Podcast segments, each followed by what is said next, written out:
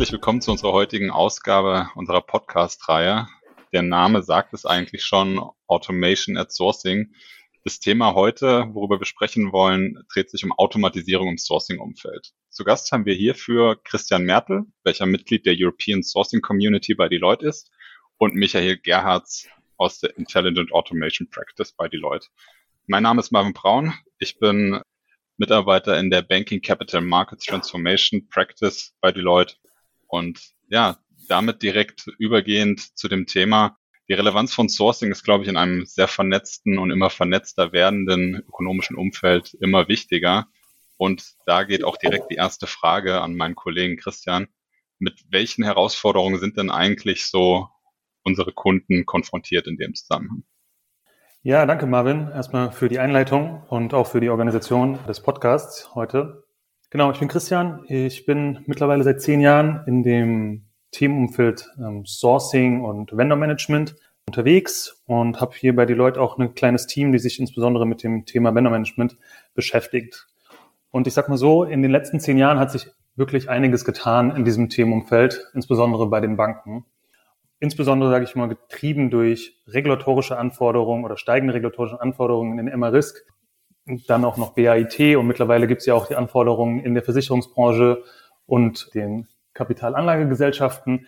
Also es hört nicht auf mit dem regulatorischen Druck, der hinter diesem Thema steckt. Und dieser regulatorische Druck hat dann in den letzten Jahren immer häufiger dazu geführt, dass Kunden natürlich Ad-Hoc-Maßnahmen ergreifen mussten, um ihre Vendor-Management-Einheiten oder ihre Dienstleistersteuerung eben regulatorisch compliant aufzusetzen.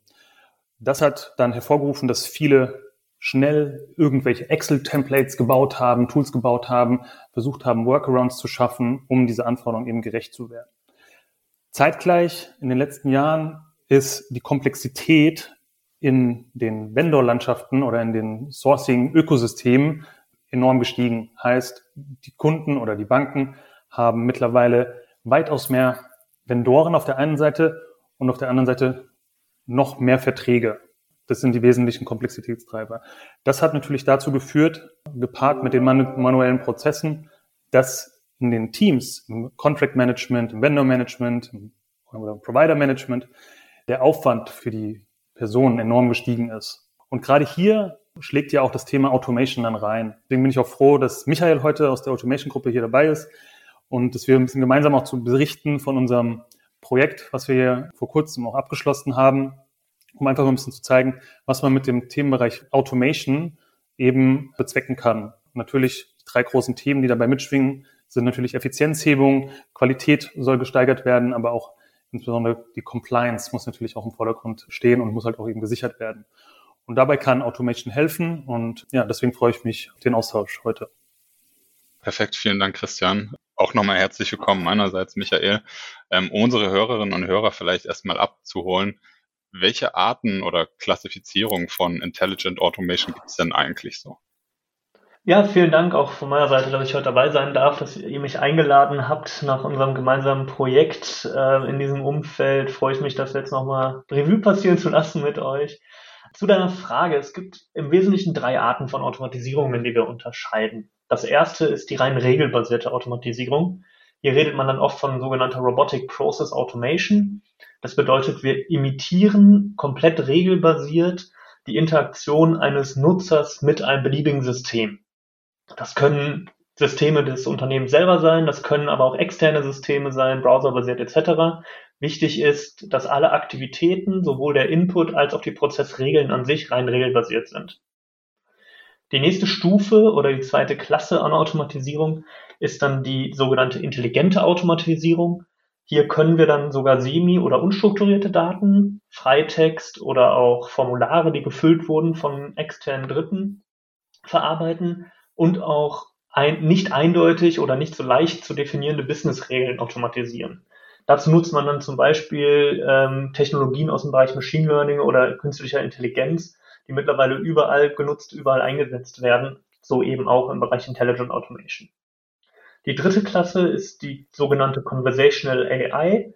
Hier werden zum Beispiel Chatbots oder Voicebots genutzt, um synchrone Kommunikation möglichst realistisch mit externen Dritten, mit Menschen nachzuahmen oder durchzuführen. Wir kennen alle die Chatbots von verschiedenen Websites, die fragen, was man denn sucht, was man denn möchte. Hier ist wichtig, um von diesen Standard-Chatbot, FAQ-Bots, wie wir es oft nennen, zu Conversation AI-Bots zu kommen, geht es wirklich darum, relativ freie Fragen zu verstehen und auch relativ freie Antworten geben zu können. Ja, vielen Dank für die Ausführung. Also ich kann mir vorstellen, dass das gerade für die Hörerinnen und Hörer, die mit dem Thema noch nicht so vertraut sind, definitiv nochmal eine, eine deutliche Hilfestellung war.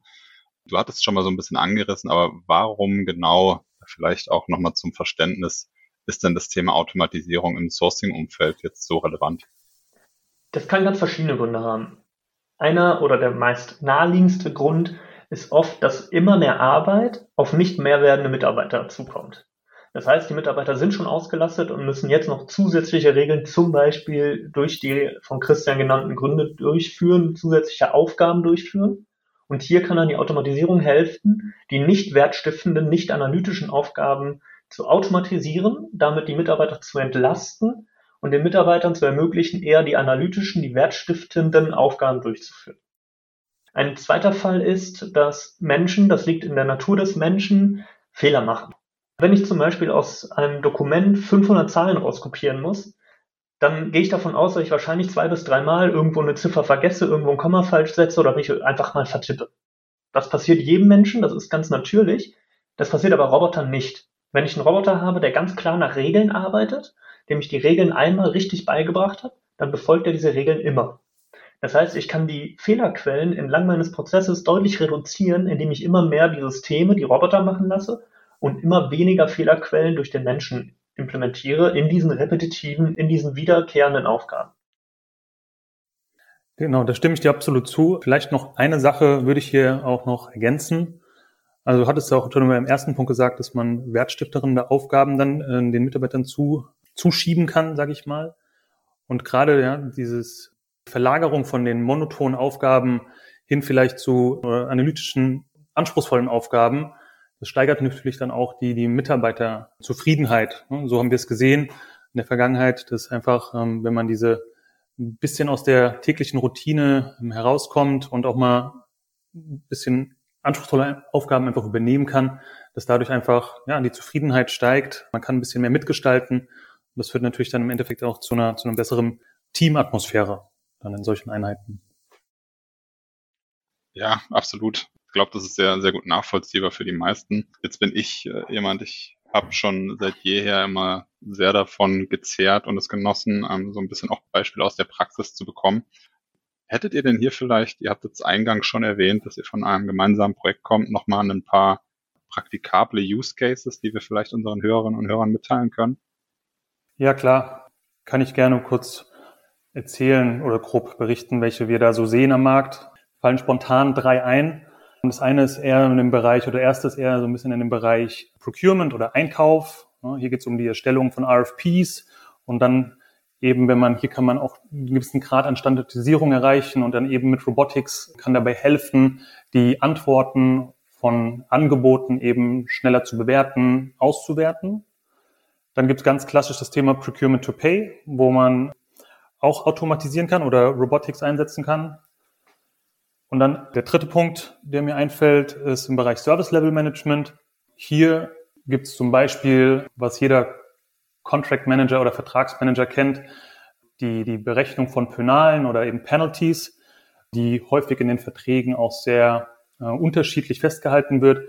Und auch hier kann man durch Robotics extreme Effizienzgewinne im Sinne von Zeitersparnis und auch Fehleranfälligkeit eben durch Robotics kann man heben. Ja, das, das klingt definitiv spannend, aber jetzt ist natürlich auch die Frage, ich meine, die Use Cases zu identifizieren ist das eine, aber habt ihr denn so einen, ich sag mal, gängigen Vorgang oder einen, einen gängigen Approach, äh, wie ihr solche Themen dann angeht, dann wenn es tatsächlich in die Praxis geht? Hm, vielleicht fange ich mal an, äh, Michael, und du kannst dann gerne einfach einsteigen danach. Also typischerweise gibt es zwei Möglichkeiten, wie so ein Projekt startet. Entweder hat der Kunde bereits Ideen entwickelt und kommt konkret auf uns zu, oder eben wir sind beim Kunden vor Ort und entwickeln gemeinsam mit dem Kunden die Ideen. Als, sage ich mal, als in Anführungsstrichen, als Abfallprodukt vielleicht auch erstmal. Und so war es eigentlich auch bei unserem ähm, jetzt vor kurzem beendeten Projekt. Wir waren vor Ort beim Kunden, wollten den Bereich Vendor Management äh, weiterentwickeln oder haben ihn auch weiterentwickelt. Und dabei sind uns einfach in der Prozessanalyse und auch in den, äh, der Struktur der, der, der Arbeitspakete oder der, der, der Aktivitäten, die sie davor lagen, gewisse Themen aufgefallen, wo wir gedacht haben im ersten Schritt, hier könnte Automation oder besser gesagt Robotics eben helfen, ähm, Effizienzen zu heben. Und ich sage mal, wir sind, wie wir sind dann vorgegangen? Ich sag, ganz klassisch, wir haben die Leute zusammengebracht. Und das war halt auch äh, gerade ähm, das Schöne in dem Projekt, dass wir dann eben einerseits die Fachexpertise von uns hatten dabei. Wir hatten äh, Michael und das Team dabei, um die Automation-Seite abzudecken und natürlich den Kunden dabei, der, sage ich mal, die Prozessexpertise mit reingebracht hat. Und dann haben wir sogenannten Awareness-Workshops, also mehrere Awareness-Workshops aufgesetzt, um durch die einzelnen Themenbereiche durchzugehen. Ein Themenbereich beispielsweise war eben das Service Level Management oder Contract Management. Und in diesen Terminen, die ein, zwei Stunden dann gedauert haben etwa, war dann das wesentliche Ziel natürlich einmal selbst den Prozess zu verstehen und die Daten zu erheben. Es geht im Endeffekt natürlich auch beim, bei Robotics äh, die Entscheidung bei Robotics ist natürlich im Endeffekt auch ein Business Case, den man aufstellen muss und dann Business Case basiert entscheiden muss, im Sinne von Kosten und Nutzen. Dafür mussten wir die Daten erheben. Daten sind hier natürlich, wie häufig wird dieser eine Prozessschritt durchgeführt, wie viele Mitarbeiter sind davon betroffen oder involviert und wie lange sind irgendwie die Zeiten. Das war alles Thema in diesen Workshops. Und da wir es ja alles natürlich digital gemacht hatten, hatten wir versucht, mit Miro-Boards die Prozesse aufzumalen und an deren dann die, die Zeiten festzuhalten. Ansonsten kann man das natürlich dann auch, äh, wenn man mal wieder vor Ort beim Kunden ist, auch gut an die an die Wand irgendwelche Prozesscharts malen und anhand der das interaktiv gestalten. Das war jetzt in der aktuellen Phase oder Zeit leider nicht möglich. Aber es hat doch geklappt und wir haben für die meisten Themen auch einen Business Case erstellen können. Und auf Basis von der wurde dann später auch entschieden, welche Themen man wirklich dann umsetzen möchte.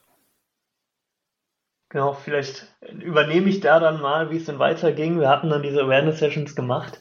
Anschließend haben wir dann sogenannte Potential Labs durchgeführt. Das ist auch ein Workshop-Format, wo man dann mit diesen aufgenommenen und initial analysierten Prozessen reingeht und sich überlegt, was sind denn mögliche Technologien, mit denen ich diese Prozesse automatisieren könnte.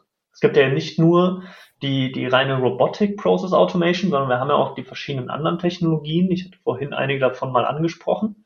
Und jetzt müssen wir pro Prozess überlegen, wie können wir da dann rangehen. Dazu, dazu nutzen wir die sogenannte Automation Matrix, wo wir unterscheiden in Prozess Input und Regeln zur Bearbeitung. Und anhand der Komplexität und anhand der Strukturiertheit und anhand der, anhand der Standardisierung dieser beiden Dimensionen ergibt sich dann eine Indikation dafür, mit welcher Technologie ich dann an den Prozess am besten, am besten herangehe und dann da eben die Automatisierung durchzuführen. Das mache ich dann in diesen Potential Labs mit den verschiedenen Prozessen, die wir uns vorne angeschaut haben und bekommen dann Prozesse raus, wo wir sagen, okay, wir gehen davon aus, dass eine reine RPA, also Robotic Process Automation, funktioniert. Bei anderen brauchen wir vielleicht eher noch eine Dokumentenverarbeitung, bei anderen brauchen wir eher noch eine Komponente aus dem Bereich der künstlichen Intelligenz. Damit identifiziert man dann Pilotkandidaten, wo man sagt, okay, hier reicht eine einfachere Technologie, hier brauche ich vielleicht eine komplexere Technologie und kann in den Pilotkandidaten dann nochmal wirklich Deep Dive Sessions machen, mir die Prozesse nochmal in echt im System anschauen, um dann wirklich zu validieren, wie hoch ist der Aufwand, welche technologische Umsetzung ist möglich und welchen Automatisierungsgrad kann ich denn realistischerweise hier erreichen, um dann im nächsten Schritt eben eine Priorisierung zu machen, einen Zeitplan zu erstellen, zu sagen, wann möchte ich welchen Prozess wie automatisieren und dann eben wirklich einen Umsetzungsprojektplan zu gießen, um zu schauen, wann ich meine ersten Piloten dann wirklich umsetzen kann. Ja, vielen Dank, Michael. Und natürlich auch Christian. Ich glaube, das hat jetzt schon mal einen sehr guten Eindruck gegeben, ja, wie, wie man das äh, inhaltlich und sag mal auch methodisch angehen kann. Jetzt kennt, glaube ich, jeder, der schon mal in einem Projekt gearbeitet hat oder im Projektumfeld unterwegs ist, die Thematik dass es immer irgendwelche, ja, mögen subtile oder auch fachliche Schlüssel zum Erfolg gibt. Einen hatten wir eingangs beispielsweise schon erwähnt, ja, die Mannschaft, das, das Team sollte eingeschworen sein, es sollte das richtige Team sein, Skillset technisch, aber ich glaube auch gerade Mindset und äh, ich sage mal eine gewisse Vision und Affinität zu solchen äh, neuen Technologien ist da, glaube ich, sehr ausschlaggebend, Projekterfolg zu erzielen. Was wären denn weitere sogenannte Keys to Success? Also hier fällt mir spontan gerade wirklich ein Thema ein, was, glaube ich, ganz wichtig ist oder ganz zentral war, auch jetzt aus meiner Erfahrung heraus oder auch insbesondere bei dem Projekt eben. Wenn man, ich sag mal, krumme Prozesse hat, dann kriegt man auch krumme Prozesse raus. Heißt also, man muss natürlich die Prozesse, die man hat, versuchen, weitestgehend erstmal zu, zu harmonisieren. Also wenn man verschiedene Eingangskanäle hat, und dann darauf Robotik setzt, dann hat man nach wie vor verschiedene Eingangskanäle. Ne? Auch, man braucht vielleicht sogar verschiedene Roboter, um die verschiedenen Eingangskanäle irgendwie zu bearbeiten. Das macht häufig keinen Sinn oder dann ist der Effizienzverlust, äh, Effizienzgewinn nicht unbedingt äh, so hoch wie vielleicht erwartet. Heißt, wenn man die Eingangskanäle vielleicht erstmal reduziert ne, oder vielleicht auch auf einen, ja, und dann den Roboter draufsetzt, dann ist es häufig einfach von der Effizienzgewinn und auch von der Prozessstandardisierung und Harmonisierung einfach die Gewinne am Ende und die, auch die Zufriedenheit am Ende mit dem Ergebnis wesentlich höher. Also würde ich sagen, bei Robotics einer der wesentlichen Keys to Success, dass man hier versucht, vorher die Prozesse glatt zu ziehen, um dann den Roboter draufsetzt. Absolut. Und was noch ein Punkt ist, den wir in vielen Häusern sehen in diesem Thema, da es eben so interdisziplinär ist, äh, Marvin hat es angesprochen, wir brauchen die verschiedenen Skills, die richtigen Teilnehmer aus den verschiedenen Teams in so einem Projekt ist natürlich auch immer die Frage, wer ist eigentlich der Owner? Wer ist eigentlich der Prozess-Owner? Wer ist eigentlich verantwortlich für, für das Prozessdesign? Und auch, insbesondere nach der Automatisierung, wer ist eigentlich verantwortlich für den Roboter? Denn am Ende gibt es keinen Menschen mehr, der den Prozess macht. Es gibt aber einen Roboter, der den Prozess macht, und zwar ein im Grunde technisches Produkt, das einen fachlichen Prozess durchführt. Und hier ist ganz wichtig, von vornherein zu klären, wer ist verantwortlich, wer verantwortet auch die Fälle, die nicht durch den Roboter bearbeitet werden konnten. Und wie definiere ich eigentlich entlang des Projektes genau die Verantwortlichkeiten zu den einzelnen Leuten, zu den einzelnen Beteiligten und den einzelnen Abteilungen, die in so einem Projekt mit dabei sind, um am Ende ein erfolgreiches Projekt zu machen, aber auch einen erfolgreichen Betrieb dieser Lösung mittel- oder sogar langfristig zu gewährleisten. Ja, vielen Dank. Leider äh, geht unsere Zeit so langsam dem Ende zu. Daher vielleicht nochmal ganz interessant und äh, zusammenfassend, Christian, wenn ich dich bitten könnte, so in, in eins, zwei Sätzen kurz oder eins, zwei Stichpunkten. Für wen ist denn jetzt dieses ganze Gehörte und worüber wir gesprochen haben, also Automatisierung im Sourcing-Bereich relevant? Ja, gerne. Also Automation im Sourcing-Bereich ist natürlich relevant für das zentrale Team, welches sich mit den Verträgen oder Vertragsmanagement macht ne, oder Vendor-Management, Dienstleistersteuerung, Provider-Management. Das ist natürlich das zentrale Team, an dem wir auch häufig andocken, um Prozessautomation durchzuführen. Ne. Aber das Vendor-Management oder Contract-Management ist halt eben kein Silo in der Organisation, sondern hat halt viele Schnittstellen. Einerseits zum Business, zum Einkauf, zum Finance-Bereich, zum Risikomanagement.